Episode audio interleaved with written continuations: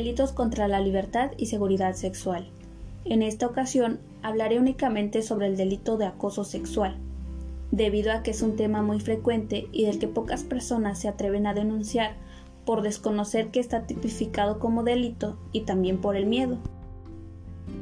El delito de acoso sexual consiste en que una persona acecha y molesta a otra insistentemente, perturbando su vida diaria y su libertad al referirse a la persona con insinuaciones sexuales, solicitud de favores sexuales u otros contactos verbales o físicos de naturaleza sexual, no deseados ni queridos. Estos actos crean un ambiente hostil u ofensivo hacia la víctima.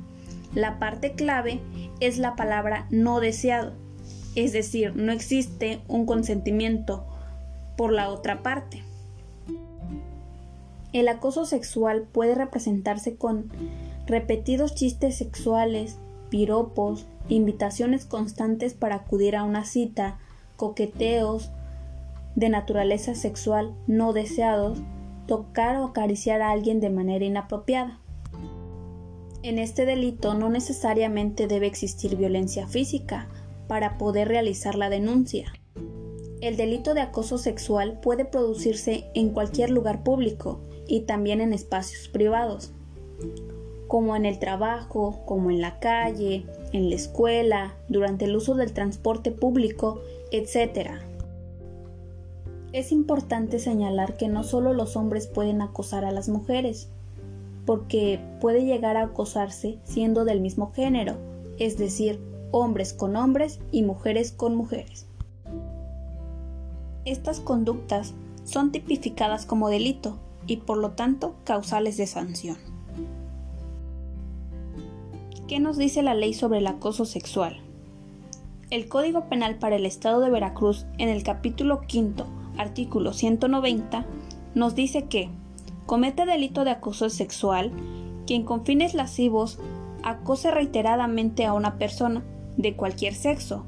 Se le impondrá una pena de seis meses a tres años de prisión y multa de hasta 300 días de salario.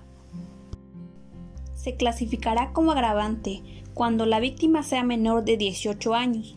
Se impondrá una pena de 1 a 7 años de prisión y multa de hasta 500 días de salario.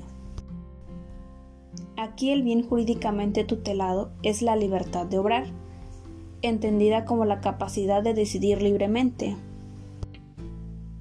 Como caso concreto, tenemos a que una bailarina profesional de nombre Itzel Snash denuncia al escritor y diplomático Andrés Ruemer por acoso sexual. Itzel en la denuncia manifiesta que cuando ella le presentaba el proyecto de trabajo, Andrés Ruemer comenzó a decirle cumplidos y comentarios incómodos. Después de interrumpir varias veces la presentación, Itzel cuenta que Andrés Ruemer la tocó sin su consentimiento. Ante esto, la bailarina sintió temor y no supo qué hacer, por lo que trató de terminar la reunión lo más pronto posible.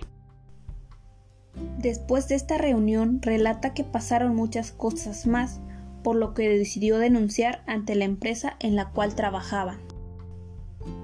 Gracias a la denuncia de Itzel Snash, otras víctimas se han sumado a interponer una denuncia.